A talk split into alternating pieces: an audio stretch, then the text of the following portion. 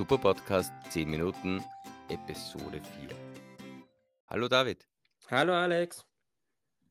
Heute habe ich mal eine besondere Frage. Und zwar, was steckst du dir am 11.11. ans Revier? Hm. So eine Blume, wo Wasser rauskommt, weil da ist, glaube ich, der, äh, ist da nicht der Faschingsbeginn? Ja, ist tatsächlich der Faschingsbeginn, zumindest hier in Österreich und in Deutschland. Aber in anderen Ländern wird am 11.11. eher etwas äh, Traurigeres erinnert. Hast du schon einmal etwas von Poppy gehört? Hm, nein. Oder eigentlich Remembrance Poppy, zu Deutsch Erinnerungsmohnblumen. Nein, sagt mir nichts. Das ist etwas, was man tatsächlich oft sieht, wenn man im November nach England oder nach Großbritannien fährt.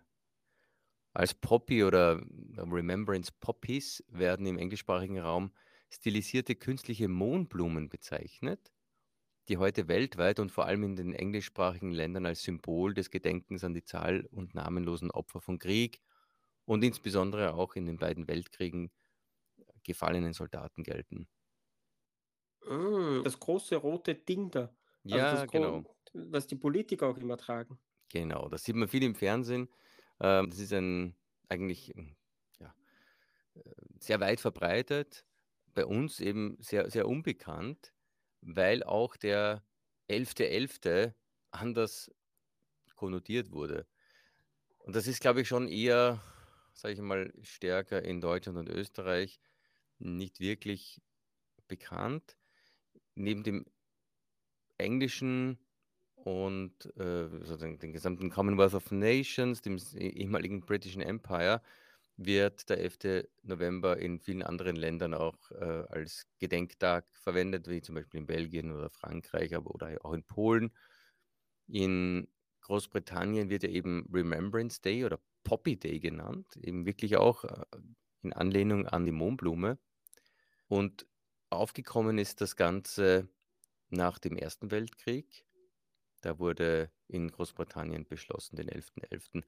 als äh, Remembrance Day zu begehen und als Symbol die Poppy zu verwenden. Warum die Poppy, warum die Mohnblume? Hier habe ich gefunden ein Gedicht, in Flanders Fields heißt das, von einem Kanadier namens John McCrane.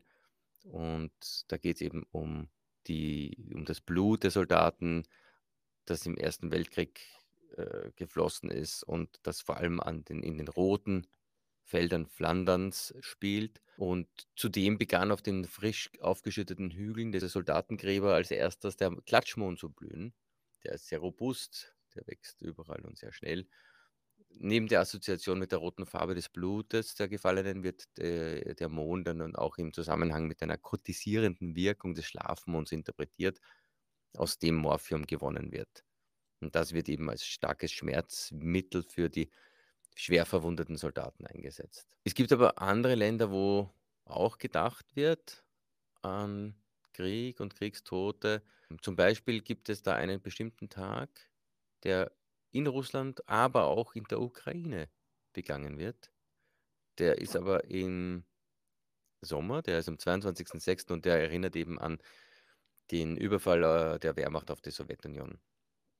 In den USA wird auch am 11.11. gedacht und in Österreich wird jetzt gerade eine Diskussion gestartet, auch einen Veteranentag einzuführen. In Österreich gibt es wahrscheinlich nicht sehr viele Veteranen.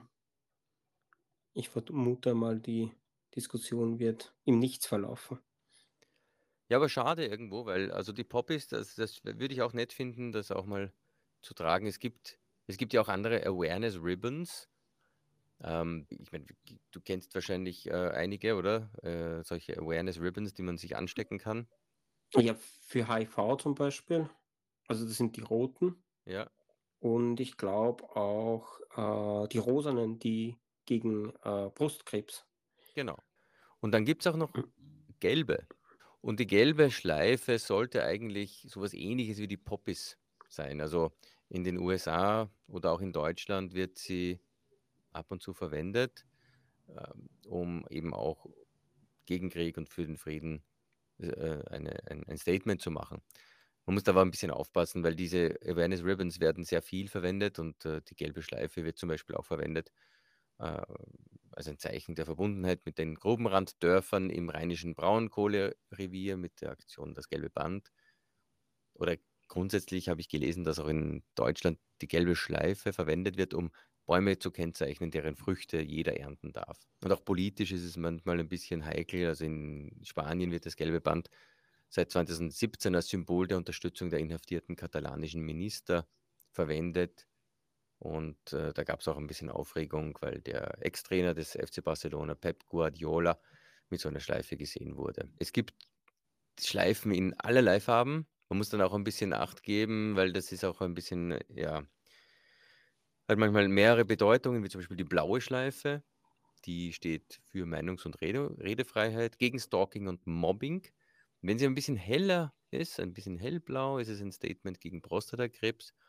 Äh, wenn es in die meergrüne Richtung geht, ist es eher eine Schleife als Symbol des Welttages, des Stotterns. Und eine türkise Schleife mit Punkten ist eine sogenannte Lymphschleife, also ein Statement für lymphologische Erkrankungen. Aber das führt jetzt schon ein bisschen weit weg von den Poppies.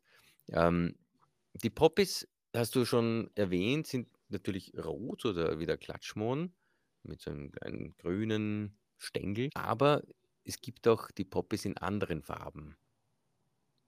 Zum Beispiel in Weiß sollen sie an die im Krieg getöteten Zivilisten erinnern. Die weißen Poppies hatten ihren Ursprung schon in den frühen 30er Jahren, also eigentlich nur rund 20 Jahre nachdem die ursprüngliche rote Poppies, Poppy aufgekommen ist. Damals war man aber da noch nicht so äh, tolerant, was äh, so Anstecker betroffen hat. Also für das unpatriotische Tragen der neu aufkommenden weißen Poppy-Anstecker wurden sogar einigen Angestellten gekündigt. Und tatsächlich sollte es eine Antikriegshaltung der frühen 30er Jahre symbolisieren. Aber die Veteranenorganisationen und Veteranenverbände haben sich da immer auch relativ vehement gegen Abweichungen der roten Poppy zur Wehr gesetzt. So war auch zum Beispiel in den 2000er Jahren das Tragen von schwarzen Antikriegspoppys populär. Und um 2006 wurde von einer Tierschutzorganisation lilafarbene Blüten propagiert, um die im Krieg getöteten Tiere zu erinnern. Hier wurde aufgrund des Kritik, der Kritik des Veteranenverbandes diese Aktion eingestellt und durch einen Pfotenanstecker ersetzt.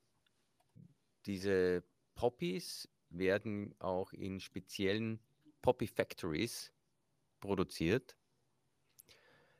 Da gibt es eine Poppy Factory in einem Ort bei London, der letztendlich auch durch interessante und nette äh, TV-Serien wie Ted Lasso bekannt geworden ist, also Richmond, die Haupt-Poppy-Produktion und in Edinburgh ist eine zweite Poppy-Produktion, also in Schottland. In Schottland, genau. Da dürfen dann Veteranen diese Mondblumen produzieren. Das ist eigentlich eine wirklich nette Institution, wo man auch äh, Menschen Arbeit gibt, die sonst schwer Arbeit bekommen. Und äh, dann wird das ganze Jahr werden Mohnblumen produziert und neuerdings auch in reiner Papierversion. Also auch hier versucht man nachhaltiger zu, zu operieren. Und ja, das Ganze ist halt in Großbritannien eine große Sache, äh, regelmäßig schaut mal ein ähm, royales Familienmitglied bei so einer Poppy-Produktion vorbei. Die, die, Veteranen